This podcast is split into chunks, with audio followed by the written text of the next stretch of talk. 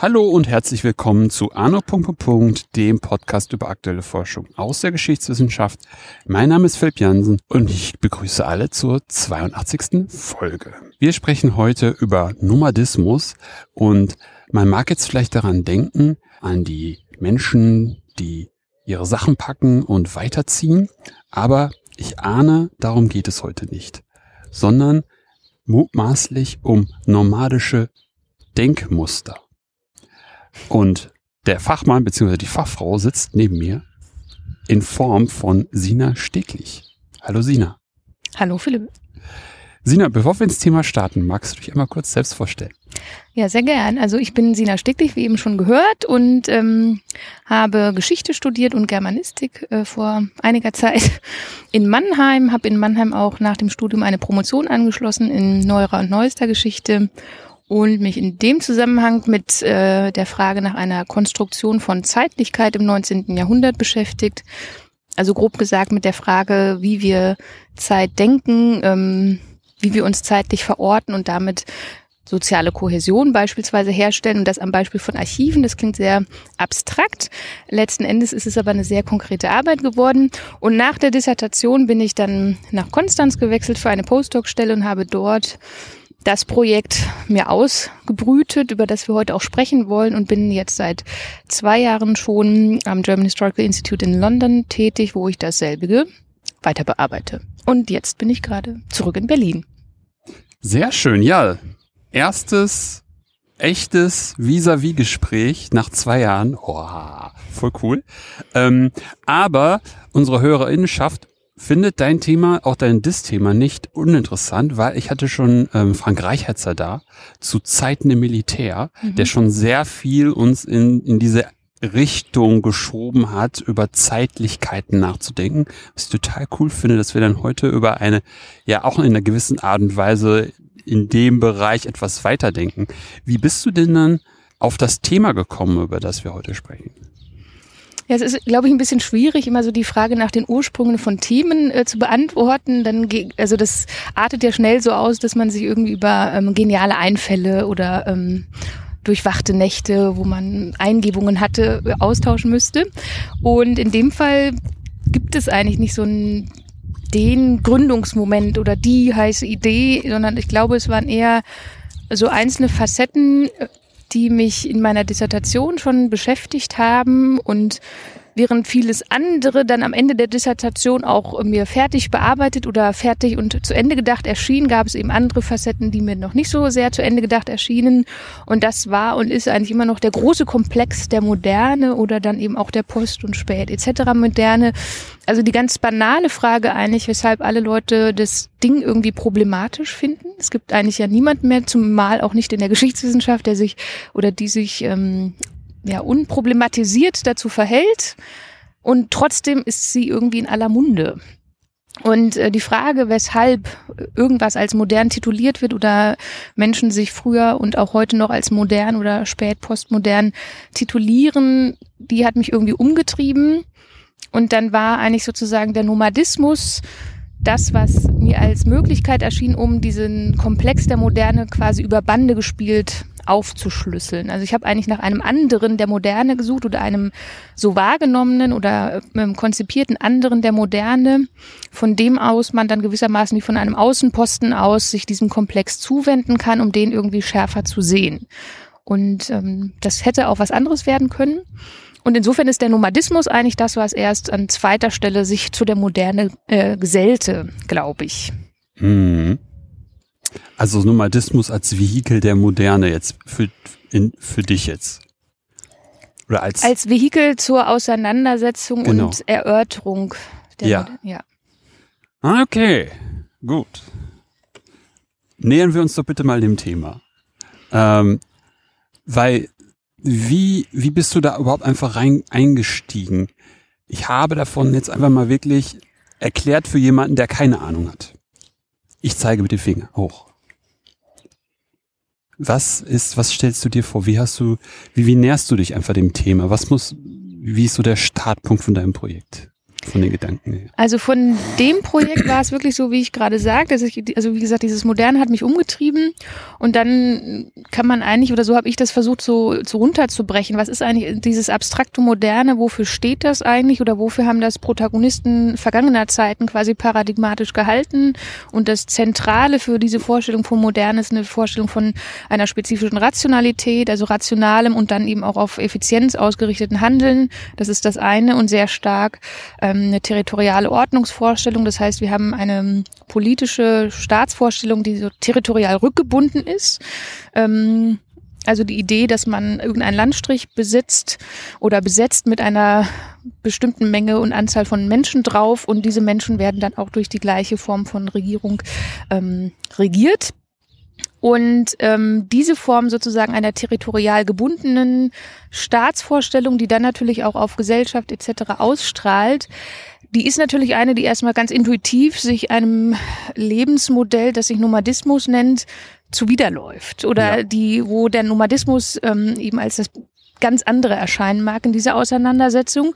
Und für mich waren das dann so die Fluchtlinien, also die politisch-soziale Ordnungsvorstellung, äh, die Raumgebundenheit oder die eben vermeintliche Norm der Sesshaftigkeit und das äh, rationale, effizienzorientierte Handeln, was auch eines ist, was sich mit Nomadismus erstmal nicht verträgt, weil Nomaden da sie landläufig vermeintlich, ob das wirklich so ist, kann man noch besprechen später vielleicht, unterwegs sind, äh, haben sie gar nicht die Möglichkeit, große Besitztümer zu akkumulieren. Das heißt, ihre Wirtschaftsweise ist eine subsistenzorientiert und auch das ist etwas, was sich fundamental eben an dieser modernen Norm reibt. Hm. Und über diese ähm, Schneisen oder Trampelpfade kann man dann laufen oder bin ich gelaufen und habe sie versucht, zu breiteren Wegen auszutreten und ähm, dann rechts und links zu schauen. Hm.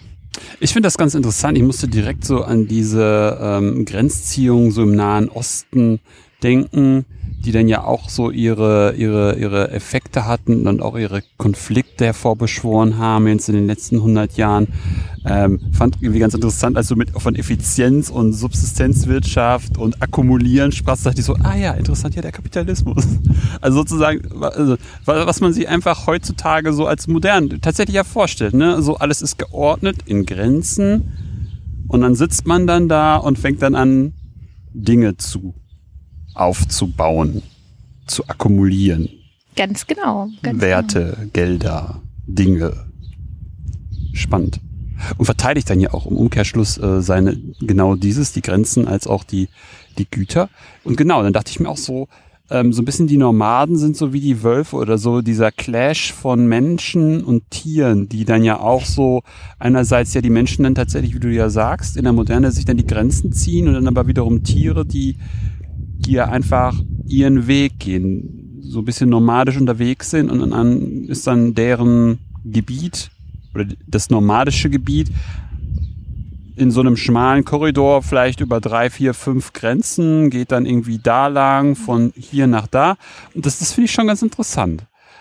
Wie bist du dann da weitergegangen? Du hattest ja gesagt, du, du kleine Pfade, die du in die, die du Schneisen geschlagen hast und die du dann so langsam austrittst. Finde ich ganz gutes, ganz gutes Bild einfach, um, um mal so auch deine Art, wie du arbeitest, irgendwie davon eine Idee zu kriegen oder wie, wie man sich so einem Thema irgendwie nährt, finde ich voll gut. Von daher, äh, ja. ja, also ich glaube grundsätzlich eben, also am Anfang war eben, wie ich sagte, so wie so eine Art Unbehagen, also das Unbehagen mit der Pro Moderne, die ist da, sie ist mhm. problematisiert, mhm. was machen wir eigentlich mit mir? Ähm, und dann diese sozusagen der Versuch, das zu filetieren, ähm, was die Moderne auszeichnet oder was spezifische Leute sich darunter vorgestellt haben. Und dann aber schon ganz klassisch, dass man mal so einfach ähm, enzyklopädisch sich angucken kann, wie beispielsweise Ende des 19. Jahrhunderts zu Mitte des 20. Jahrhunderts oder auch heutzutage sowas wie Nomadismus charakterisiert wird. Mhm ähm, und mit welchen Attributen das versehen wird und im Unterschied dazu, wie eben das Moderne, das Postmoderne etc. Mhm. Ähm, charakterisiert wird. Und dann kommt man relativ schnell darauf, dass das ähm, nicht, was meine eher anfängliche naive Vorstellung war, wie so eine Art ähm, Entwicklungsrichtung gäbe von einem Pathologisieren des Nomadismus eben als das zu verteufelnde und ähm, zu überwindende hin zu einer sehr positiven Einstellung gegenüber Nomadismus, sondern das ist eigentlich immer wie so eine Art ähm, wie so eine Kippfigur war, die immer beides eigentlich hat. Und es ist nur eine Frage, dass zu unterschiedlichen Zeiten und in unterschiedlichen Kontexten mal die eine Facette sozusagen im Vordergrund steht und mal die andere Facette, also mal das problemorientierte oder problembewusste, pathologisierende äh, oder auch neg negativ ähm, stigmatisierende Bild von Nomadismus und mal eins, was den Nomadismus geradezu als eine Verheißung ausruft mhm. und stilisiert, was natürlich auch jeglicher Grundlage entbehrt oder mindestens genauso zu problematisieren ist. Und ich habe mich dann eigentlich sozusagen immer an, ähm, also in ganz unterschiedlichen Kontexten habe ich danach gesucht, wer spricht wann über Nomadismus, mhm. in welchem Zusammenhang und wie wird es argumentativ eingesetzt und mit mhm. welchen Attributen wird das versehen. Und wenn man dann auf Gesprächskontexte kommt ähm, oder auch Politikkontexte, mhm. wenn es um Entwicklungspolitik beispielsweise geht, ähm, dann kann man relativ schnell sehen, wann das irgendwie Konjunktur hat oder weshalb spezifische Menschen sich eben glaubten, des Nomadismus bedienen zu müssen als Argument, um irgendwas umsetzen zu können oder ein Problem adressieren zu können oder artikulieren zu können. Ja. Dann würde ich nochmal, würde ich noch einmal kurz nochmal dann wieder zurückspulen und lass uns doch dann mal über so die erste Definition von Nomadismus sprechen, die du so gefunden hast. Um einfach vielleicht, vielleicht da mal dran, dran mal lang zu gehen, vielleicht mal wirklich genauso wie du es auch jetzt gemacht hast, aber dann vielleicht ein bisschen tiefer, so wie, wie war so der, die erste Definition davon und wie war das dann attribuiert mhm. oder attributiert? Also die erste, ich glaube, also die erste chronologisch mhm. ähm, gibt es, glaube ich, in dem Sinne nicht. Die erste oder eine der ersten, über die ich so ganz klassisch gestolpert bin, war natürlich dann eine aus einem Brockhaus, wo ich einfach, weil es das ist, wo man am pragmatischsten drankommt, um einfach mal zu sehen, mhm. wie ein Konservat äh, Kon Konservation, Konversationslexikon ähm, so ein Begriff in aller Kürze fasst. Mhm. Und das war eigentlich so der, der Kernbestandteil Nomadismus war erstens, es ist etwas, was als Lebensform wahrgenommen wird, die außerhalb Europas ähm, lokalisiert wird. Das heißt, es ist irgendwie im fernen Asien, mhm. im fernen Afrika. Es ist sozusagen das Außereuropäische. Nicht beachtend, äh, dass es sozusagen nomadische Lebensformen ja durchaus auch im Inneren gibt, über die wir vielleicht auch noch sprechen können. Mhm. Und das zweite Zentrale war, dass sie so auch eben nicht als modern im Sinne von nicht als zeitgemäß eingeschätzt wurden, sondern als so eine anachronistische Lebensform, die irgendwie so ein ähm, wie so ein Echo aus ähm, längst untergegangenen Zeiten war und die deswegen auch nicht, also weder nach Europa noch in die Moderne sozusagen ver, ähm, verortet werden konnte und dann natürlich als Problem deswegen wahrgenommen wurde, weil sie so anders ist, weil man dort Leute hat, die vermeintlich kriegerisch sind. Also das ist immer was, was aufkommt. Das sind ja. ähm, zu Raub neigende ja. Menschenmassen, ja. die sind kriegerisch, eben weil sie keinen eigenen Besitz haben oder wenig, weil sie keine Grenzen akzeptieren. Ähm, also dieses Bedrohungsszenario, was von Nomaden aufgerufen wird, das ist auch in so einer ähm, Minimaldefinition eigentlich immer präsent. Ja, ja, kann ich nur untersch unterschreiben. Also dann auch so in Nordafrika dann auch so dieser, diese, diese Verbindung dann noch mit weitem Netzwerk, viel Information, die sie akkumulieren können. Also so, so, so man, man muss sich gut mit ihnen stellen, weil man möchte irgendwie nicht von hinten dann auch so, so mit Heimtücke versehen. Fände ich ganz interessant. Nee, aber finde ich auf jeden Fall ganz, ganz interessant. Da, da schwingt ja dann direkt auch schon das mit, was du vorhin aufgemacht hast, ne, mit den Grenzen, mit der Effizienz und dann wieder gleich so die, die Menschen das so ein bisschen strange finden und so ein bisschen unheimlich und so ein bisschen vorsinnflutlich und ähm, dann ja auch gleich so diese, diese Assoziation, es ist weit weg. Also ist im Nahen Osten und, und irgendwo in Afrika, ist ja auch mal so ganz weit weg und, und finde ich auch ganz interessant. Und vor allem auch den, den, den Hinweis von, gibt's ja hier auch, aber der wird da weggelassen. Und die mhm. Assoziation mit Sinti und Roma sind es ja, ne? Mhm. Ist ja ähnlich konnotiert. Mhm. Finde ich auch ganz interessant. Also, warum? Warum? Ja, darüber könnten wir wahrscheinlich jetzt noch eine ganz eigene Sitzung machen. Ähm, also erstmal weit weg, ja, im räumlichen und im zeitlichen Sinn. Das ist, glaube ich, das Zentrale, dass ja. es nicht nur darum geht, dass die woanders sind, sondern dass sie woanders und ähm, auch zeitlich vor uns sind. Ja, ist also. Es fängt an zu stürmen. Und die, ähm, die Frage, weshalb beispielsweise eben Sinti und Roma, man könnte aber auch ja an ganz andere Stereotype denken irgendwie oder an, weiß ich nicht, auch Idealtypen, so den Flaneur, der sehr positiv besetzt ist, mhm. oder eben Wandersleute, Handwerker auf genau. Hals, auch den, also sozusagen den ähm, großen mal. paradigmatischen Negativtopos des wandernden Juden oder sowas. Also man könnte ja sich ganz Ja. viele ähm, Sozialfiguren vorstellen, die auch in Europa natürlich präsent waren und Mhm. sind oder hier sogar heimisch sind.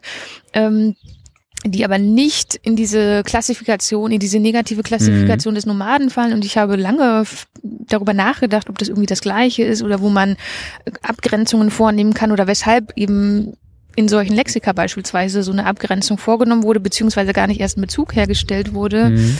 Und da bin ich noch nicht am Ende sicherlich. Meine jetzige Vermutung oder meine so tastende Vermutung wäre eher, dass der Nomadismus eben auch deshalb eine besondere Bedrohung sozusagen evoziert, weil er eben nicht ähm, ein Individuum ist. Also uns fällt es schwer bis unmöglich, Nomadismus im Singular zu denken. Das ist immer ein Mhm. Plural. Es geht immer um eine ganze Kultur, um eine Mhm. Sozialgruppe, einen Sozialverband oder Familienverband.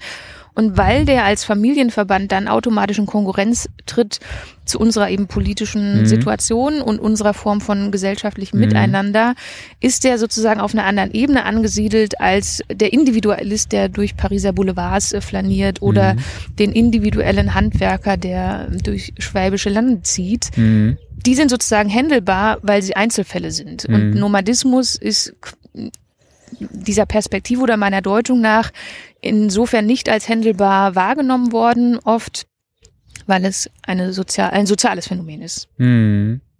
Finde ich total interessant, weil ja, weil man ja aus dem Mittelalter weiß, dass da ja schon der Anfang mit von dieser Kernfamilie, wie wir sie heute kennen, begonnen hat und ja Nomadismus eher eine Kontinuität einer älteren Familienorganisation ist, beispielsweise Familienorganisation oder Verbandsorganisation, ähm, die ja nicht mehr das ist, was wir heute als Kernfamilie kennen, ne? also wirklich Mutter, Vater, Kinder. Das finde ich auch irgendwie ganz interessant. Also wieder einfach der das nicht mitziehen in dieser Entwicklung auf Kernfamilie zu gehen, sondern immer noch das Ganze größer zu denken. Dann wieder dieses massige und unangenehme irgendwie so bedeutet. Das finde ich ganz, finde ich ganz interessant. Also ist ganz spannender, spannender Gedanke auf jeden Fall, ja. Und wann hat man dann, wann hat man denn chronologisch gesehen dann Nomadismus dann anders gesehen? Also, so was waren dann so weitere Definitionen, die du gefunden hast auf deinem Weg? Also ich glaube, das Muster ist, ähm, so banal es erscheinen mag, oft so, dass man das so in diese Kippfigur, von der ich eben sprach, einordnen kann und dass man da eben nicht sehr eindeutig sagen kann, es gibt eine Zeit, in der das primär Negative vorherrscht und dann wechselt sich das irgendwann Mhm. ab, aber es gibt unterschiedliche Kontexte, wo mal das eine, mal das andere im Vordergrund steht. Tendenziell, und das ist, glaube ich, das, was auch in so äh, wirklich, wirklich jetzt postmodernen und poststrukturalistischen Theoriedebatten äh, prominent verhandelt wird, gibt es so eine Art Trendumkehr oder ähm, ein Momentum, von dem man schon sagen kann, dass Nomadismus irgendwie ähm, en vogue wird. Ja. Ähm, und das sind dann sicherlich die 1970er Jahre bis hin auch mm, zu heute. Also wenn man sich umguckt, nicht nur in Fachliteratur etc., überall. Also ich habe jetzt neulich äh, von einer Freundin eine Werbung, ich glaube es war Uniqlo, dieser Modekonzern, Mhm. irgendwie weitergeleitet bekommen, wo auch natürlich der nomadische Mode äh, beworben wurde. Also alles ist, kann man irgendwie mit dem Label nomadisch versehen und es klingt irgendwie fancy und oder irritierend, man weiß es nicht so recht.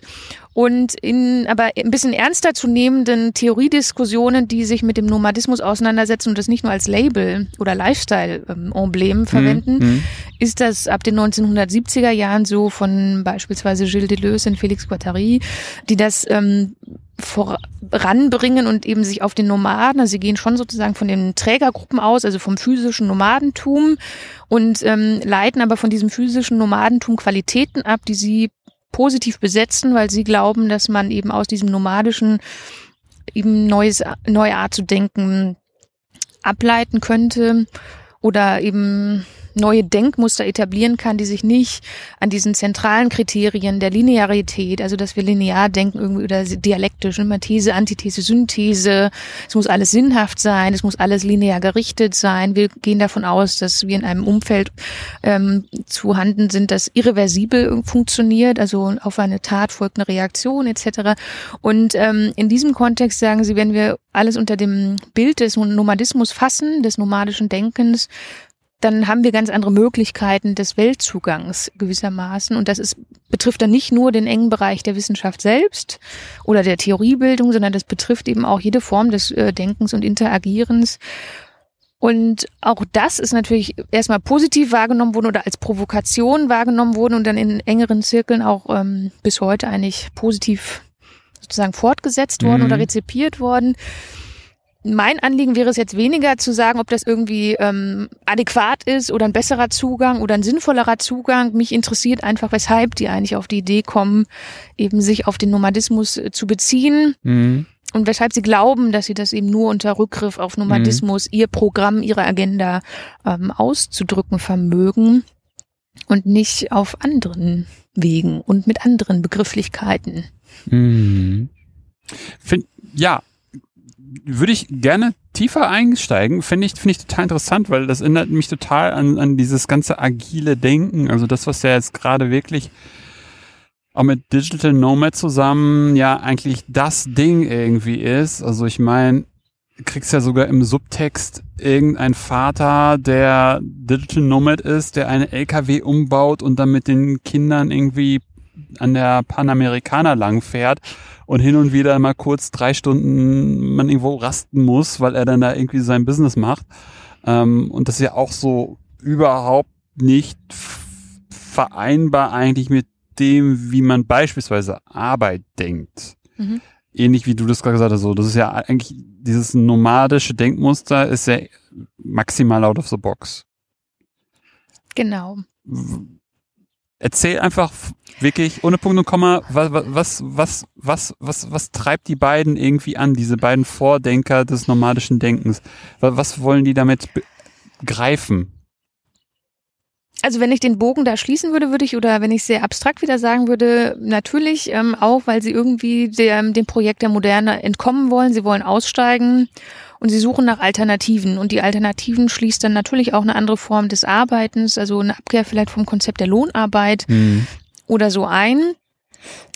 Ähm, aber prinzipiell die Vorstellung, also das ist, ich glaube, wir können, uns mangelt es vielleicht sogar an Kreativität oder kognitiver Fähigkeit, wirklich dieses, diese nomadische Agenda ähm, überhaupt uns vorzustellen, geschweige denn zu praktizieren, weil wir eben inkorporiert sehr unbewusst mitunter auch diese ganzen Normenvorstellungen haben, wie denken, wie arbeiten, wie miteinander zu funktionieren haben, äh, eben auf Interaktion gerichtet, äh, auf Reaktion aus, auf Außenwirkung ähm, und zentral ist immer wieder dieses Lineare, das Rationale, das Effiziente, es muss sinnhaft sein, es muss alles nachvollziehbar sein, also eine klar, also eine wissenschaftliche Arbeit zeichnet sich natürlich immer durch äh, logisch äh, einen Aufbau aus oder eine sinnhafte Struktur, die man nachvollziehen kann, intersubjektiv objektiv, die man dann vielleicht auch sogar überprüfen kann im besten Fall.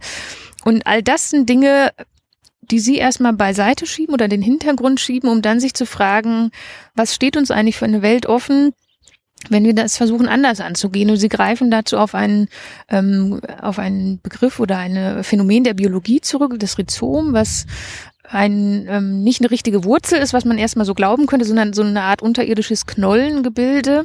Und dieses Knollengebilde nehmen sie so als Inbegriff oder Metapher für das, was sie eigentlich ausdrücken wollen mit dem Normalischen, nämlich die Vorstellung, dass da etwas ist, was nicht einen Ursprung hat, keine klare Entwicklungsrichtung, dass man nicht sagen kann, das ist ein Samen oder aus dem Samen wird irgendwann ein grünes Pflänzchen und dann äh, eine große Linde sondern man hat da erstmal ein Gebilde, von dem man nicht weiß, in welche Richtung das wächst, ob es wächst, wann es wächst, wie viel es wächst, wann es sich verzweigt ähm, oder abstirbt.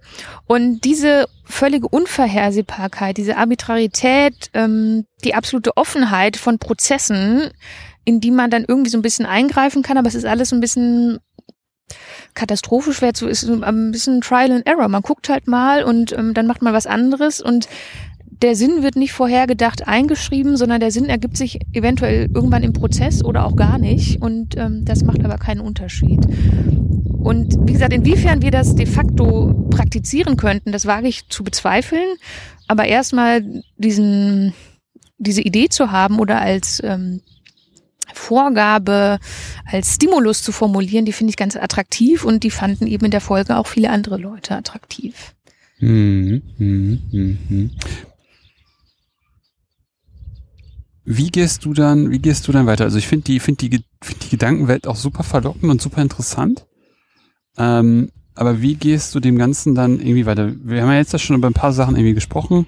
So wirklich so back to the roots, wo kommt das irgendwie her? Wie wird das irgendwie aufgefasst? Dann so die Operationalisierung in den 70er Jahren von, von dem Psychologen oder Philosophen, ähm, die das dann so greifen, dass dieses Rhizom, dieses knäulige, dieses so ein bisschen leicht chaotisch, vielleicht anhauchen, anmutende, aber dann da doch irgendwie eine Struktur innehabende, Besser ähm, hätte ich es gar nicht sagen können, genauso.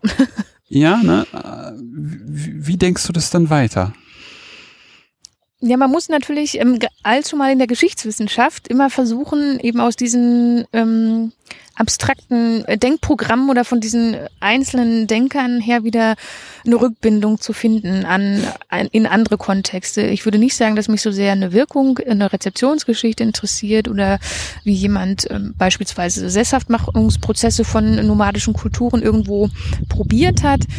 Ähm, aber wenn man, so wie ich, von diesem moderne Komplex aus denkt und dann immer wieder natürlich auf das Grundphänomen der Mobilität zu sprechen kommt, auf das, ähm, die Frage, wie eben eine Sozialordnung im Idealfall gedacht wird, wie unsere Vorstellung von Policy ist, äh, wie unsere Vorstellung von auch, das wird sicherlich eine Facette bleiben, von wissenschaftlichem Arbeiten und Denken ist und also ein methodisches Vorgehen, dann kann man da, glaube ich, einfach so unterschiedliche Sonden gestalten, die dann sich um größere Themenfelder bündeln, wie zum Beispiel Mobilität. Also wie ähm, denken wir Mobilität und wann wird sie zu einem Problem und wann nicht. Und da würde ich beispielsweise sagen, es gibt quasi moderne, kompatible Mobilitätsvorstellungen, also alles, was eine zielgerichtete Migration ist, beispielsweise eine Arbeitsmigration gibt es im 19. Jahrhundert die große transatlantische Migrationswelle und diverse andere. Also das ist eine Migrationsvorstellung, die genau in diesem äh, in dem Normkorsett der Moderne verankert ist, nämlich ich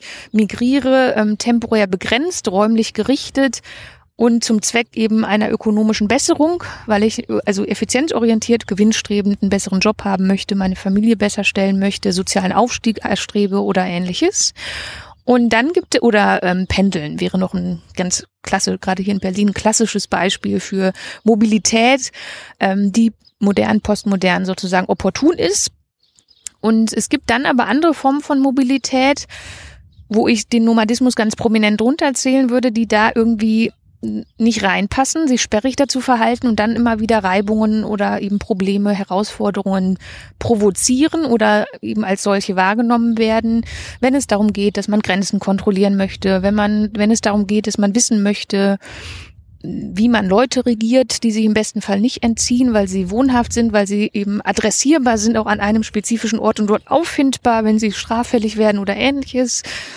Und das ist sozusagen dieses kernnomadische und das ist ja, der Witz bei der Sache ist, dass das ja nur eine Fremdzuschreibung ist, dass das alles unvorhersehbare äh, Bewegungsmodi sind oder völlig unkalkulierbar im Raum sich vollzieht. Das ist natürlich mitnichten nein, so, nein. weil ja. die auch auf einem sehr begrenzten Raum äh, zu sehr absehbaren äh, zeitlichen äh, Zyklen wandern oder sich bewegen. Aber die Außenwahrnehmung ist doch eine, die da immer wieder äh, sich dran stößt. Mhm.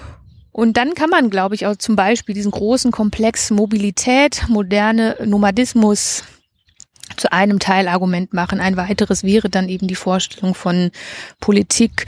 Mhm. Da gibt es äh, schöne Beispiele, Beispiele vielleicht aus der Entwicklungsökonomie, mhm. ähm, die auch in den, also wo man auch vielleicht sagen würde, Entwicklungsökonomen sind jetzt per se vielleicht nicht Leute, denen man unterstellen würde, dass sie ähm, Nomaden oder Nomadinnen, nomadischen Kulturen feindlich gegenüber eingestellt sind, weil sie sind ja irgendwie vielleicht als Entwicklungsökonomen schon interessiert so an anderen Formen des Wirtschaftens.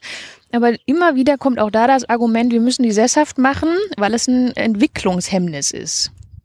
Und wir müssen ja. die greifbar kriegen. Ja, ja, und das geht auch hin zu Anthropologen äh, gleichermaßen, die ja sozusagen mit einem wissenschaftlich neugierigen Interesse diesen Kulturen begegnen und die dann auch sagen, irgendwie, wir müssen die sozusagen, um die in unsere, in unsere Entwicklungsrichtung integrieren zu können, damit die nicht irgendwann zu einem größeren Problem werden, weil sie eben Armut verursachen etc. Wir müssen sie sesshaft machen. Und ähm, da kann man sicherlich eine nächste Sonde dran aufhängen und das Binnenwissenschaftlich ist auch etwas, was mich interessiert, also in Befolge von diesen vor allem französischen Theoretikern ab den 70er Jahren kann man sich dann natürlich schon fragen, was das auch binnenwissenschaftlich für vor allem Geistes- und Sozialwissenschaften eigentlich für Folgen hat oder ob es Folgen hat, ähm, wenn man derart anders denkt. Also ob es darum geht, dass man beispielsweise Machtstrukturen und Hierarchien neu überdenkt. Weil in dem Moment, wo ich diese Linearität rausnehme, wo ich also all das, was unser Normhorizont ist, erstmal versuche hinter mir zu lassen mhm. und Alternativen zu etablieren, neue Akteure und Akteurinnen in den Fokus rücken möchte. Ähm, in dem Moment hat es natürlich schon sozusagen auch binnenwissenschaftlich sehr konkrete Manifestationen oder kann es haben. Und das ist auf jeden Fall eine Facette, die mich auch sehr interessiert oder umtreibt. Ja. Ich musste gerade an Hobbes und Locke und die Leviathan denken. Weil das ist ja, das ist ja, das ist ja, ich hatte so, während du das so erzählt hast, habe ich so drüber nachgedacht, Hierarchie. Die haben ja ganz klare Hierarch hierarchische Strukturen, nomadische Stämme. Ähm, aber die sind halt nicht, die sind halt nicht so gedacht oder ich weiß nicht so gut kompatibel, glaube ich, zu dem, was so ein Mensch, ein moderner Mensch innerhalb, also sozusagen der Hierarchie oben stehend innerhalb einer festen Grenze, das ist ja eine ganz andere, ein ganz anderes Konstrukt, eine ganz andere Konstruktion. Und ich weiß nicht, ja, tatsächlich auch da stimme ich dir fast irgendwie zu, so, das, das könnte total schwierig werden, wenn du diese nomadische Hierarchie hast und dann diese, diese, ja, leviathanische, Hobbs-Lock-mäßige, äh, wir haben einen Menschen, der steht ganz oben, der kriegt von uns unseren Goodwill und deswegen steht er da oben und er ist jetzt der Herrscher oder, oder sozusagen Gott gegeben, je nachdem, welche Zeit du dir anguckst, äh, wie er dann erklärt, der, also der, der, der Herrschende erklärt, äh, wie er da zu seiner Macht gekommen ist, aber ähm, das, das clasht dann ja schon, total. Ähm, ich habe auch die ganze Zeit an Abgaben gedacht, als du gesprochen hast, so dieser Zugriff. Das ist ja auch total problematisch, ne? Und müsste ja auch irgendwie, da bist du auch wieder in einem modernen Menschen. Es muss geregelt sein. Wo zahlen die denn jetzt ihre Abgaben? Die müssen doch mhm. Abgaben zahlen. Ähm, Steuern, ganz zentraler Punkt. Klar. Ja, ja. Und da wohlgemerkt ist die Sesshaftigkeit dann natürlich Grundvoraussetzung, Total. weil ich muss erstmal wissen, dass wir haben gerade Zensus in Deutschland, wenn ja. ich gut und richtig informiert bin. Ähm, deshalb wird das gemacht, natürlich um zu wissen, in welchem Bundesland, in welcher Kommune leben wie viele Menschen, von denen man dann Steuern eintreiben kann oder dass man es abgleichen kann. Ha haben wir sozusagen auch das gleiche Steueraufkommen, wie wir Menschen hier vor Ort haben, von denen wir eigentlich Steuern verlangen könnten. Mhm. Das ist sozusagen ureigenes Interesse von Staatlichkeit, neben Militärdiensten etc. Mhm. oder einfach Landesverteidigung was wir heute ja auch traurigerweise wieder ganz akut erleben. Das sind alles Facetten, wo das Nomadische ähm, erstmal in der Theorie oder in der ähm, wie soll man es mal sagen, in der ähm, sehr verkürzten Wahrnehmung sofort ins Blickfeld rückt, ja. weil es eben zu all dem sich erstmal äh, nicht kongruent verhält. Mhm. Finde ich, finde ich, finde ich, finde ich super interessant. Jetzt hattest du gerade schon die, diese Entwicklungs, Entwicklungstendenzen, äh, diese eine Sonde mit den, mit den, mit den, mit den Entwicklungen angesprochen und, und dass du da schon glaubst, dass da die Tendenz dann hingehen würde zu sagen, ja, aber um wirklich unseren ganzen Fundus, unseren ganzen Werkzeugkasten anzuwenden, müssen wir die Menschen sesshaft machen. Und die Frage ist ja immer noch so, ähm, das macht ja eigentlich nomadisches Denken wiederum kaputt und und, äh, und und hegt es wieder ein. Also es ist die ganze Zeit so so so, so hört man bei dir so den immer wieder diese diesen Versuch von Einhegungsprozess, also so die Moderne als so der große Kraken, der so da sitzt und so nein, das möchte ich nicht. Das soll nein, das muss in meinen Grenzen, das muss geordnet sein, das muss effizient sein, das muss sachdienlich sein, es muss logisch sein. Und dann hast du wieder diese Ausbrecher. Also das hat mir auch gesellschaftlicher, abgesehen auch von Nomaden, dass man dann, dann sind wir wieder bei den Individuen, die wiederum leichter zu handeln sind, weil es sind meistens Individuen, selten gut organisiert. Mhm. Diese Digital Nomads zum Beispiel gerade oder auch, die gab es ja früher irgendwie auch. Mhm.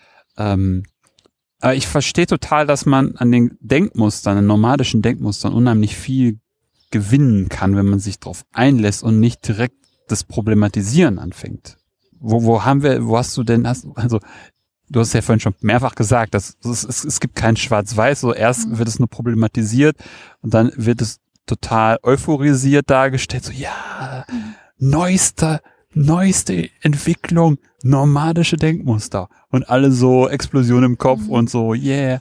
Aber wie, wie sind so die Diskurse, die positiven Diskurse?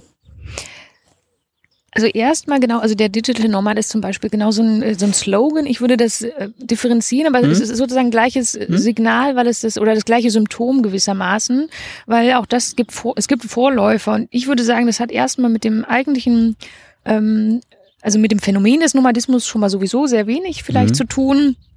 Ähm, aber es ist deswegen für mich doch interessant, weil das ja genau darum geht, weshalb diese Leute sich denn eigentlich so titulieren. Und ich würde mhm. sagen, der qualitative Unterschied ist natürlich schon erstens, dass es Individuen sind, was sozusagen bei normalen, also klassischen Nomaden nicht der Fall ist. Und zum Zweiten und vielleicht wichtiger, ähm, dass die das als Lebensmodell frei wählen. So, und äh, also das heißt, die müssen es sich leisten können. Das heißt, diese selbsternannten äh, Digital Nomads oder wie auch immer sie sich dann äh, darstellen wollen oder ähm, sozusagen präsent werden, das sind welche, die eigentlich ähm, auf der Sonnenseite des Kapitalismus unterwegs sind und dann so eine Aussteigerfantasie ähm, entwickeln, wo sie dann glauben, dass eben der Rekurs auf den Nomadismus irgendwie eben ihnen wieder mehr Individualität, ja. mehr Authentizität oder Originalität oder was auch immer ähm, geben möge. oder ein größeres Leben im Einklang mit sich und der Umwelt, wie auch immer. Aber wie gesagt, als Phänomen ist es für mich genau deswegen interessant. Weshalb äh, ist das denn gerade wieder so in aller Munde? Weshalb ja. glaubt man damit sehr viel artikulieren zu können? Das generell Positive ist aber auch, also das, wie gesagt, mit einem größeren Schwerpunkt auch in der zweiten Hälfte oder im letzten Drittel des 20. Äh, Jahrhunderts so begonnen, dass man beispielsweise als Vorläufer für solche selbsternannten Digitalnomaden auch ähm, so Figuren hat wie so einen britischen Reiseschriftsteller Bruce Chatwin. Der hat es quasi vorgelebt als oder ist so ein bis heute dafür sehr bekannt und berühmt, dass er ein sehr normales Leben geführt hat als Journalist, festangestellt und hat irgendwann sich entschieden, diese Anstellung hinter sich zu lassen und ist durch die Welt gereist und hat viele Bücher über Patagonien, über Australien, über, ich glaube, Sudan ähm, und auch Zentralasien publiziert und Tagebücher geführt. Und es gab einen riesigen Hype darum, weil er, also vielleicht nicht der, sicher nicht der erste, aber einer der wirkmächtigsten war, die eben aus dieser Form des, ähm, des Lebensumstellens dann so eine Art Verheißungsfigur äh, ähm, gemacht haben und das auch sehr erfolgreich popularisiert haben, eben in diesen Publikationen, in der Veröffentlichung von Tagebüchern mit Fotografien. Und das ist natürlich ein riesige, also für mich ein Faszinosum selber, wie das eigentlich dann funktioniert hat, dass sowas plötzlich dann denkbar ist. Und die Frage wäre schon, oder die meine jetzt tastende Antwort darauf wäre natürlich schon, dass immer nur in Momenten, wo es irgendwie eine äh, Krisenhaftigkeit gibt oder wo eben das, was für uns normal ist, nicht mehr so als selbstverständlich wahrgenommen wird oder an Plausibilität einbüßt. Also wo, wo wir selber merken, dass das, was wir eigentlich gewohnt sind zu tun, vielleicht sich nicht mehr so richtig richtig anfühlt oder passend anfühlt. Mhm. In solchen Momenten würde ich jetzt unterstellen, dass genau derartige Rekurse auf Nomadismus oder eben auch mhm. auf andere ähm, Projektionsfiguren besonders erfolgreich sind. Und das kann man eben schon an dieser Figur beispielsweise ab den 70er, 80er Jahren sehen, wo der millionenfach äh, verkauft wurde und wahrscheinlich viele Leute so eine innere Sehnsucht hatten. Mhm. Da ist wirtschaftlich, also gerade so im ja, europäisch-transatlantischen Bereich ist wirtschaftlich nicht mehr alles so rosig. Ja. Es gibt vielleicht gesellschaftliche Eruptionen oder Umbruchssituationen oder einfach schlichter gesagt Transformationsprozesse, mhm. wo man sich irgendwie neu anpassen muss oder mit denen man sich auseinandersetzen muss. Und in all diesen Momenten gibt es dann vielleicht so eine ideelle Flucht, in dem mhm. Fall auf den Nomaden, der irgendeine Art Andersartigkeit verspricht und gerade deswegen auch Interesse, Neugier, Faszination und ähnliches hervorruft. Du hast mir schon wieder das vorweggenommen. Entschuldige. Alles gut. Nee, aber ich habe tatsächlich so als diesen Sehnsuchtsort, also so aus der aus der gerade nicht gut laufenden eigenen Welt als, als Sehnsuchtsort so ein, so ein Mensch, der dann losgezogen ist ähm, und, und der dann sein Ding macht und ähm, wenn ich das so in meinem Kopf so weiterspinnen würde, ich, hat es so total auf was von Instagram irgendwie so zu tun, so dieses ganze Influencer-Leben, ne? So, so äh, wird dann in diesen Büchern ja sehr viel dargestellt, wird bestimmt auch über die Entbehrungen gesprochen, die man hier und da hat, mhm. ähm, die er dann so niederschreibt und, und, und wenn man dann mehrere Tagebücher oder mehrere Romane so nebeneinander li liest, würde man sehen, ah, okay, in Asien sieht so aus, in Südamerika sieht so aus, ich weiß nicht genau, wo er unterwegs war, aber mhm. so unterschiedliche Kontinente sieht es unterschiedlich irgendwie aus. Ähm, aber auch das hat ja wiederum ja ein, ist ja auch eher so dieses, dieses alte, moderne, digitale Nomadenbild, aber hat ja mit dem Nomadenbild, was du dargestellt hast, nämlich wirklich Subsistenzwirtschaft. Wir haben eine Viehherde. Die Viehherde braucht Weidegründe. Die Viehherde braucht regelmäßig eine, was, also braucht Wasser.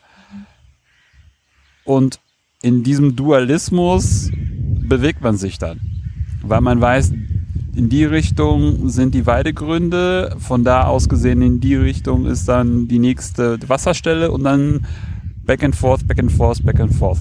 Ähm, das ist ja wirklich eher so gezwungen. Das ist ja nicht frei gewählt und nicht ähm, und auch, auch, auch, glaube ich, nicht viel damit zu tun, dass man jetzt viel Geld auf der Bank hat und sich das leisten kann, sondern es ist ein, so, so ein Zwangsmomentum da drin. Hat man ja manchmal vielleicht auch, würde ich sogar bei, würde ich sogar Schaustellern unterstellen. Mhm. Das, das, das, das, das ist ja auch, die, man weiterziehen muss aus, nicht aus Just for Fun, sondern weil Geld akkumuliert werden muss. Mhm. Finde ich interessant. Ja, finde ich gut. Also vielleicht noch ein Bild, wenn, mhm. wenn wir schon so in Metaphern sprechen, ja. ein Bild, was mir noch einfiel, um diese so Problem oder Problem, das Problem klingt immer sofort so negativ, aber um diese ähm, Situationen vielleicht sich vorstellen zu können, mhm. wann sowas aufkommt oder ins Blickfeld gerät. Also, also wenn man jetzt irgendwie gesund ist, dann hat man, ich klopfe mal hier auf Holz, mhm. ähm, dann merkt man ja auch schlechterdings von seinem Körper gar nichts, weil mhm. er eben so funktioniert, mhm. wie er funktionieren soll. in dem Moment, wo ich einen Hexenschuss habe, ist mein, meine ganze Vorstellungswelt, mein ganzer Alltag, alles ist sozusagen um meinen schmerzenden Rücken ähm, fokussiert. Mhm. Und genau sowas sind diese Momente, wo man dann feststellt, es gibt jetzt irgendwie ähm, ökonomischen ähm, Niedergang oder zumindest keinen Aufschwung mehr. Es gibt gesellschaftliche Transformationsprozesse, mit denen ich vielleicht nicht Schritt halten kann. Und dann ist das so das Momentum, wo dann sowas wie eben zum Beispiel der Nomadismus als, als Sehnsuchtsort eben Oberwasser gewinnen kann. Und vielleicht ist das nie ganz weg, ähm, aber es sind diese Momente, wo er dann besonders äh, zutage tritt. Mm, mm, mm. Wie, was, was, was mich ja immer dann gleich, oder was, was, was ja auch eine ganz spannende Frage, glaube ich, auch wäre, wie näherst du dich dem ganzen Thema so materialmäßig? Also so, so, so, ja, Quellen, ich hätte jetzt nach Quellen gefragt, aber mir fielen auch gleichzeitig ein so, hm. Ich frage dich einfach mal so offen, was für Quellen benutzt du? Also wie, wie arbeitest du da wissenschaftlich? Mit was? Genau, erstmal die Frage nach den Quellen ist natürlich die Gretchenfrage für die Geschichtswissenschaft. Ähm, ja, mit versuchsweise mit einer Vielzahl. Also ich würde mich, ähm, also Selbstbeschreibungen sind immer schwierig, aber ich glaube, das, was mir als Arbeitsmodus am nächsten liegt, ist das, was Ideengeschichtler tun, Ideenhistorikerinnen.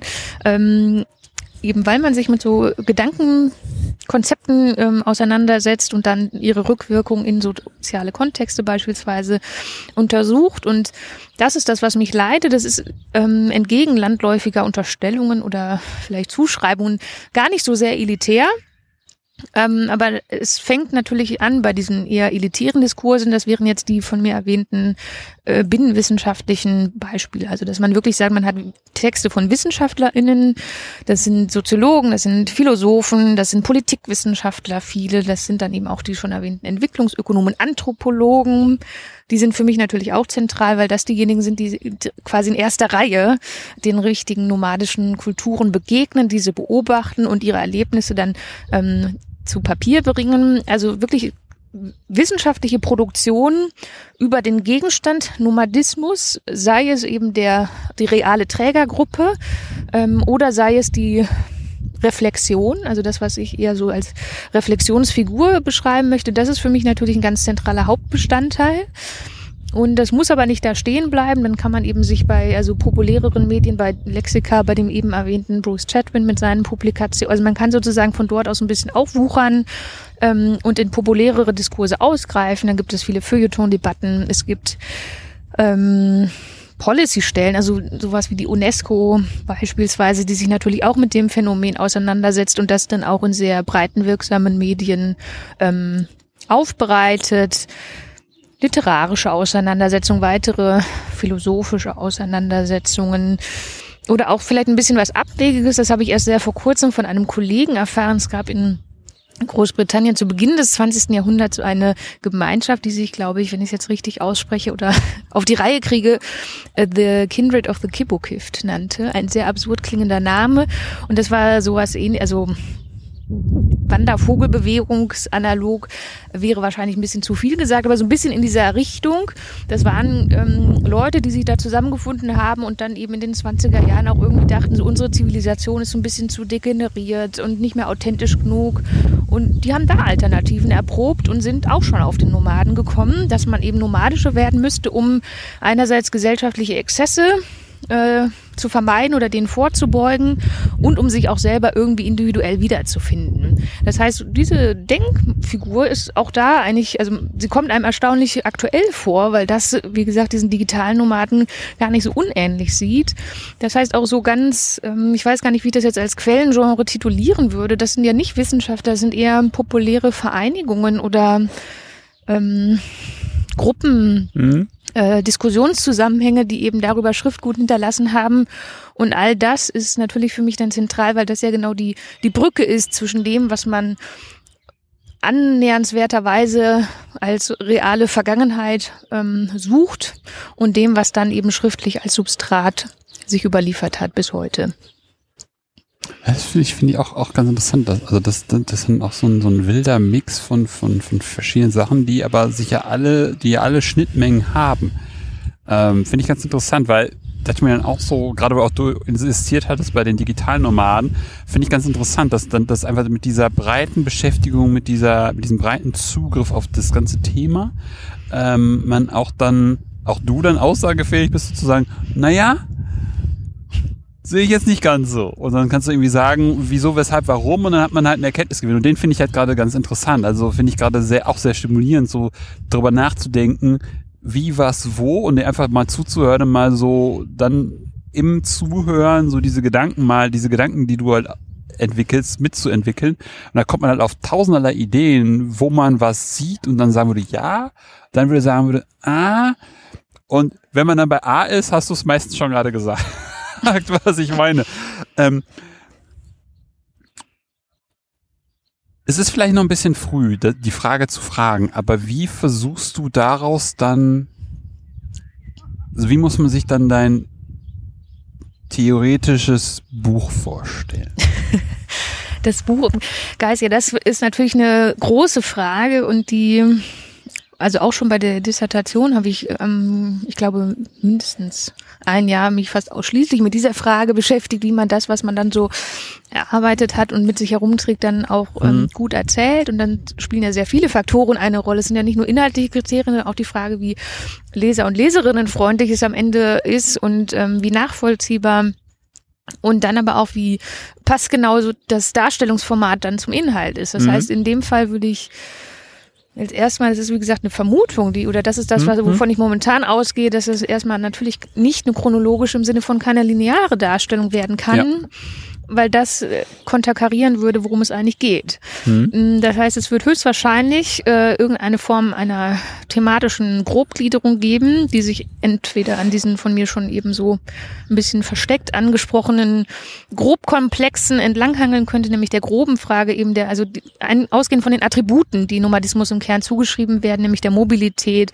der anderen Politik- und Sozialform, der anderen äh, Wirtschaftsform und eben dieses Denkmodells und dass man dann also es wird, es kann gar keine, wie du gerade sagst, es ist ein Quellenkorpus, der wuchert, wo man alles reinzählen kann und mhm. nicht und wo man immer wieder äh, scharf darauf achten muss, dass man eine nachvollziehbare Abgrenzung irgendwie, die arbiträr ist und die auch anders gesetzt werden könnte, aber die, dass man eine Abgrenzung und Begrenzung auch zustande bringt. Und deswegen kann es nicht jetzt eine holistische Arbeit werden, die sagt, ich setze mich jetzt mal mit diesem Phänomen auseinander und sag jetzt mal, wie das sich in der mhm. Moderne entwickelt hat. Also um, um Gott bewahre, nein. Ähm, sondern dass man paradigmatisch sich eben diese ähm, Themenkomplexe nimmt und dann einfach zeigt, in konkreten historischen Settings, wer hat zu welchem Zweck oder aus welchem Grund sich auf Nomadismus bezogen, wie hat er oder sie das getan, meistens sind es doch eher erst, ähm, und äh, wie wurde das dann dargestellt und eventuell rezipiert oder so. Also das wäre so das, was ich mir vorstelle. Es klingt immer noch nicht sehr konkret, ähm, aber das wäre so mein, meine jetzige, meine jetzige Vorstellung oder Ahnung, wie man das irgendwie bändigen kann. Mhm. Hättest du noch eine von diesen Punkten oder Facetten, die wir einfach mal kurz exemplarisch durchgehen könnten? Oh. äh, ich bin jetzt gerne eher auf äh, Vorschläge, wäre ich jetzt eher gespannt, weil sonst als vielleicht die Mobilität, weiß ich nicht. Na, die hatten wir ja schon, aber ich finde zum Beispiel einfach interessant, äh, nomadische Diskurse in Bezug auf Politik. Also wir hatten vorhin schon über Entwicklungspolitik gesprochen, aber äh, wie, wie kann man das noch weiterdenken? Ja, viel weiter als über die Entwicklungspolitik bin ich wahrscheinlich selber noch nicht, aber da hängt natürlich ganz viel dran. Also letzten Endes, also das Entwicklungspolitische, das hat natürlich erstmal ähm, an der Oberfläche hat es einen wirtschaftlichen Hintergrund, mhm. aber dann geht es natürlich auch sehr stark darum, also um die äh, politischen Implikationen. Das heißt, wenn ich die Leute nicht abhängen will im wirtschaftlichen Sinne, dann und glaube, ich muss sie dazu sesshaft machen, mhm. dann heißt das erstmal Zerstörung einer Kultur. Dann mhm. heißt es, dass sie, dass beispielsweise eben ein nomadischer Stamm, der sich über fiktiv drei Nationalstaaten erstreckt, äh, gedrittelt wird. Ähm, das heißt, wir haben Sozialverband zerstört. Der muss dann irgendwo in diesen drei Nationalstaaten separiert integriert werden. Die müssen erstmal geschult werden, umgeschult werden, ausgebildet werden, ähm, kulturell integriert werden, sprachlich. Ähm, etc. Das heißt, das hat sehr viele Folgelasten und trotzdem läuft man aber der Idee hinterher, dass das notwendig sei, weil es irgendwie einen mhm. Mehrwert, eine Besserung zeitigen würde.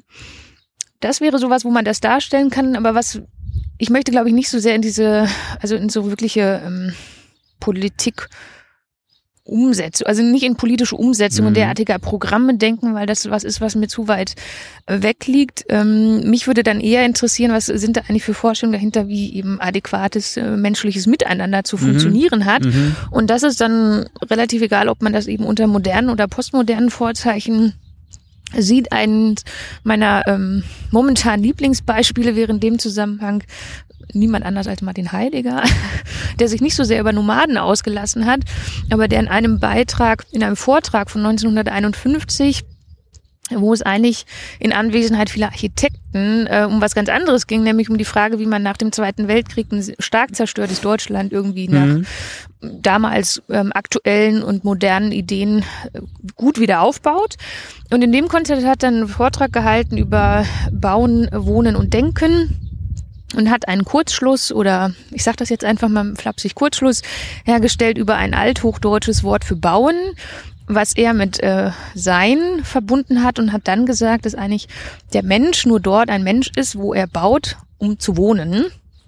Und wenn man das jetzt mal überspitzt formuliert, äh, dann könnte man ja davon ausgehen, dass eben diese Vorstellung eines menschlichen Seins eine ist eben, wenn sie an Bauen und zum Wohnen gebunden ist, die auch wiederum den Nomadismus ausschließt. Und dann würde man ja da dass man denkt, das ist eigentlich eine degenerierte oder eine Schwundstufe menschlichen Daseins, weil die eben nicht so richtig wohnen. Also die haben vielleicht Jurten oder Zelte oder temporäre Behausungen, aber die haben nichts eben, was man GPS-mäßig äh, lokalisieren kann. Und das hat natürlich auch eine große, also erstmal ideologische, aber politische Stoßrichtung oder Schlagseite, die ich sehr bedenkenswert finde und die sich dann eben in solchen konkreten entwicklungspolitischen Kontexten vielleicht implizit als handlungsleitend auch wiederfinden würde oder handlungsleitend wiedergefunden hat. Mm, mm, mm, also einfach so seine Formulierung, wie er sich Wohnen vorstellt und dass fern von dieser Vorstellung es keine andere Alternative geben kann und die dann zu Handlungsdruck führt. Mhm. Zu dem, worüber wir vorher gesprochen haben. Was ich echt traurig finde. Also wenn man sich das überlegt, dass das, das, das, äh, also allein mal, wie du das mal eben so ein paar Fortschritt so tak, tak, tak, tak, tak, tak, tak, also wie das dann so gemacht wird, ne, so mal so hier gedrittelt und dann integriert und umgeschult und dies, das und ähm, gefühlt 15 Schritte und dann weiß man noch nicht so genau, was ist denn da für ein Effekt. Aber dann so deine Essenz, man möchte es machen, weil man vermutet, weil man glaubt, dass es irgendeinen einen Sinn hat, Effizienz steigert, modern, postmodern ist, im Bild mhm. der Menschen, der Akteurinnen und Akteure. Und die Leute als Staatsbürger integriert und damit sozusagen auch aufwertet. Also ja, ich will jetzt gar nicht sagen, dass das also auch nicht nicht, dass jetzt irgendwelche Nein. Entwicklungsökonomen dann äh, schockiert anrufen und sagen, das sei nicht mehr State of the Art. Ähm, also die Beispiele, die ich da im Kopf habe, sind primär aus den 80er Jahren. Also wahrscheinlich haben sich da viele Dinge inzwischen auch geändert. Ähm, aber diese die Zuspitzung, ja. glaube ich, hilft einem, das äh, besser zu sehen. Und das Paradox ist genau wie du sagst. Es gibt ja viele Folgekosten, die damit einhergehen. Also äh, und man stößt eigentlich eine Welle von Folgeproblemen, wenn man das so sagen möchte, an und hat trotzdem eben diese Idealvorstellung das muss so funktionieren, weil es eben nicht Plan A und Plan B gibt, sondern es gibt nur diese, äh, diese Normen. In gegenwärtig, vielleicht das so als ähm, Gegenpol, glaube ich, sind eher ganz andere Faktoren relevant, nämlich im Hinblick so auf Klimawandel und Klimakrisen zu vermeidende Klimakatastrophen, dass man denkt, dass der Nomadismus eben erstens, weil er nicht eine extraktive Lebensform war, sondern eben nur eine subsistenzorientierte, die quasi auch im Einklang oder auf den, mhm. das Leben im Einklang mit der Natur angewiesen war ja. zum Überleben für Tier und Mensch, dass man deswegen jetzt eigentlich unter dieser Perspektive das wieder ganz neu ins Blickfeld rückt, weil sie sagen, gerade um so Verwüstungsprozessen, und das meine ich jetzt nicht im Sinne von Zerstörung, sondern Verwüstung im Sinne von Wüstenbildungsprozessen ja. vorzubeugen, eigentlich genau diese Form von Kultur braucht in ja. den Gegenden, wo es eben klassischerweise seit Jahrtausenden nomadische Kulturen gibt. Ja. Ähm, weil die eine an ihre dortige, spezifische und eigentlich erstmal sehr lebensfeindliche Umwelt ideal angepasste Lebensform darstellen, was keine sesshafte Kultur dort erlangen könnte. Und Richtig. das ist jetzt was, was wieder ins Blickfeld rückt. Das ist aber, um zu der Kippfigur zurückzukommen, ja. auch etwas, was Humananthropologen und Humangeografen schon Anfang des 20. Jahrhunderts ähnlich gedacht haben. Die das vielleicht eher noch problematisieren wollten im Sinne von, wir müssen irgendwie gucken, dass auf dem großen Stück Land auch ausreichend große Menschenanzahlen zu finden sind oder umgekehrt. So Stichwort Lebensraum, ja. ähm, aber die trotzdem immer fasziniert sich damit auseinandergesetzt haben, wie man zum Beispiel Eisnomaden, so wurden sie damals genannt, also ja. Inuit und Wüstennomaden eigentlich in diesem Lebensumfeld, äh, lebensfeindlichen Umfeld überhaupt in der Lage sind zu überleben. Mhm. Und das hat auch diesen Wissenschaftlern äh, Respekt abverlangt. Mhm, mh, mh, mh. Aber ich finde, aber ich finde, ja, ich habe jetzt gefühlt fünferlei Sachen, die ich irgendwie dazu noch sagen wollen würde. Also so, so um, um nochmal, Moment. Ja, finde ich, finde ich super interessant, sich, dass, dass, dass das wiederum die Essenz deiner Aussage ist, was jetzt den letzten Teil betrifft.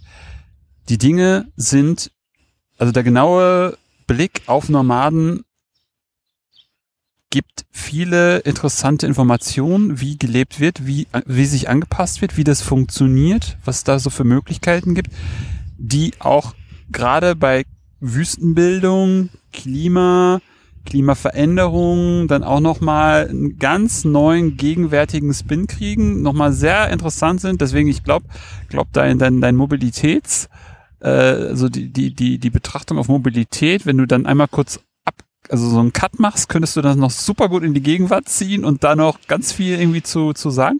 Das finde ich total gut. Und vor dem Hintergrund finde ich auch die Zuspitzung super gut. Also ob da jetzt in den 20er, in den letzten 20 Jahren was oder 30 Jahren, das ist ja mal so ungefähr so die Zeit, wo wir, wo die Historikerinnen und Historiker nicht arbeiten, aber so, aber du hast ja auch gesagt, 80er Jahre, da war das noch so. Das ist so der, der, der, der, der Scope, wo du, wo dein, wo dein Projekt, wo, wo dein Projekt dann endet.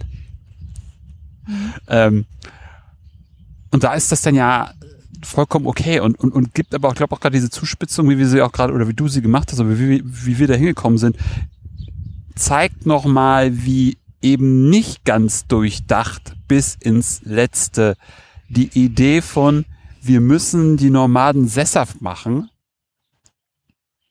dass das nicht durchdacht worden ist bis ins hinterletzte Ende. Und wenn wir jetzt nochmal anfangen, uns über Migrationsgeschichte noch so reinzubringen, wie, wie, wie ähm, Integration von, von Leuten mit migrativem Hintergrund funktioniert hat, Schrägstrich, nicht. Mhm.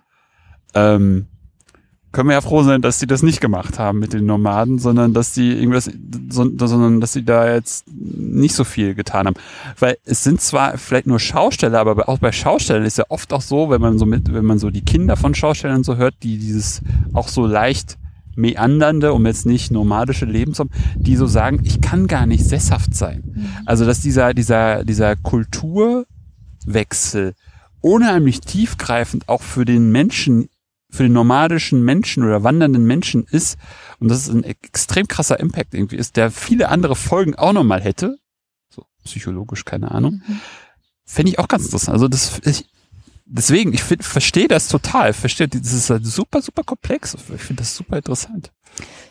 Ja, es wuchert immer weiter. Also Richtig. noch ein äh, anderer Punkt, nicht nur zu dem Klimawandel, wenn man noch so weitere ähm, Schlagwörter, die gerade nicht nur in der Wissenschaft zirkulieren, wie beispielsweise das Anthropozän reinbringen wollte, dann könnte man auch in dem Kontext, und ich will das jetzt auch gar nicht für bewerten, ob das ein mhm. sinnvolles Konzept ist oder mhm. nicht, ja. aber das Anthropozän hat ja auch erstens natürlich eine ganz andere temporale Skala, die es aufruft, ganz andere Probleme, nämlich viel größere sozusagen nicht nur menschliche Akteure, sondern auch nicht außermenschliche Akteure oder vormenschliche ähm, sozusagen sozusagen Akteure nimmt es in den Blick.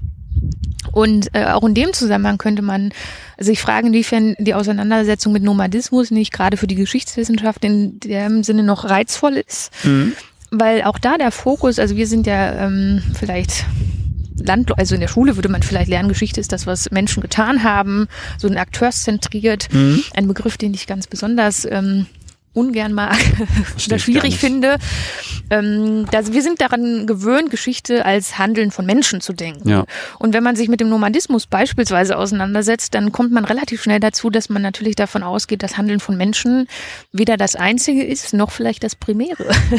weil es natürlich zwangsläufig darum geht, dass diese Menschen ja so leben, wie sie leben und auch nur so leben können, weil sie im Verbund mit Tieren leben. Und mhm. was vielleicht dann die Tiere eigentlich tun. Also wenn die Tiere nicht genügend essen und früh sterben, dann pass macht das was mit den Menschen. Richtig. Das heißt, es ist ein ganz anderer Verweiszusammenhang, wo man eben auch deswegen diese Idee eines rational, sinnhaften und ähm, sozusagen zielorientiert handelnden Menschen äh, oder geschichtlichen Akteurs eigentlich ad absurdum führt oder eben auf eine ganz andere Grundlage stellt. Und das ist sozusagen als gedanklicher Anreiz was, was ich sehr, sehr spannend finde.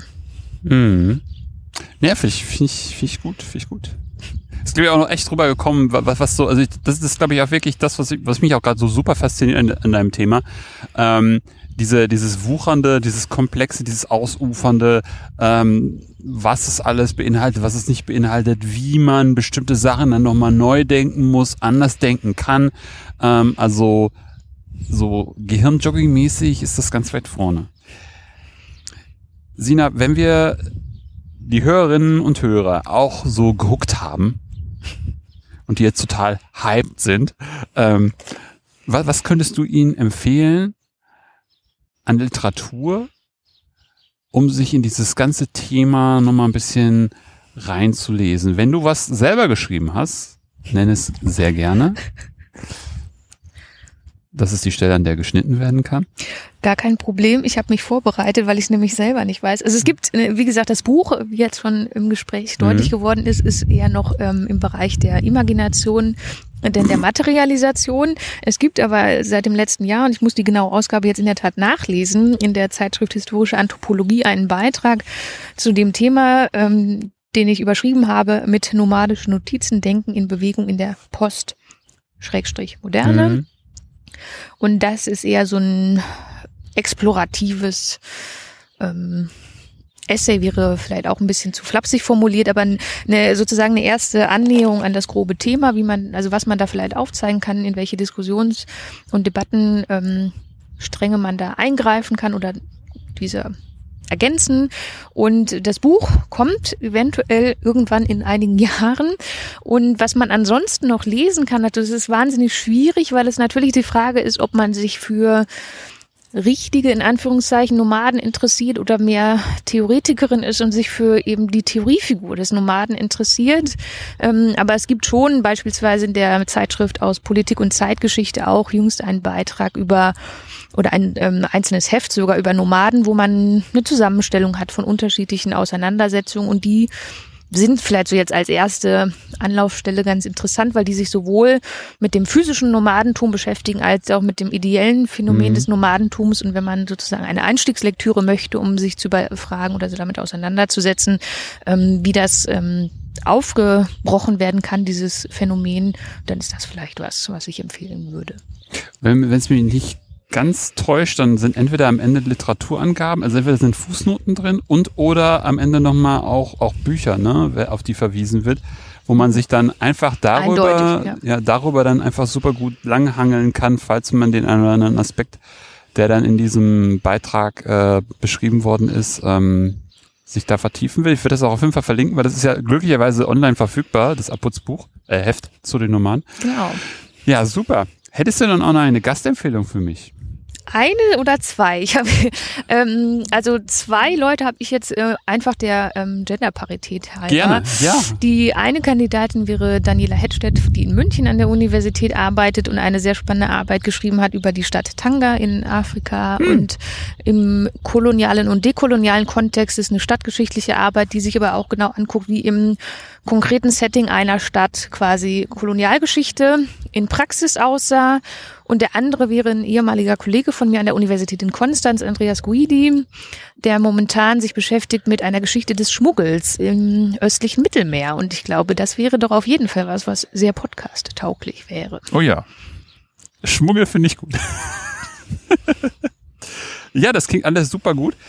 Sina, vielen, vielen Dank für dieses echt super spannende Gespräch. Ähm, hat mir wieder super Spaß gemacht, ähm, mal so in deine Denkwelt hineinzutauchen und äh, mal mitzudenken, was du so durchdenkst und was du so ähm, dir an Nomadismus anschaust. Das war super, super spannend. Vielen Dank dafür. Ja, vielen Dank, dass ich hier sein durfte und in Berlin das erste, das erste Live-Interview oder Live-Gespräch des Podcasts machen durfte. Mal wieder, ja, nach zwei Jahren Corona sehr schön. Ja, und das war's für heute bei Anne Punkt Punkt. Wenn es euch gefallen hat, empfehlt den Podcast gerne weiter. Ihr könnt ihn übrigens über iTunes, Spotify oder eine Podcast-App eurer Wahl abonnieren und hören. Wenn ihr mich auch unterstützen wollt, gibt es auf der Webseite einen Spendenbutton zu PayPal und wenn ihr selber forscht und über euer Projekt sprechen wollt, kontaktiert mich einfach per Mail oder per Twitter. Ansonsten hören wir uns bald wieder. In diesem Sinne, auf bald und tschüss.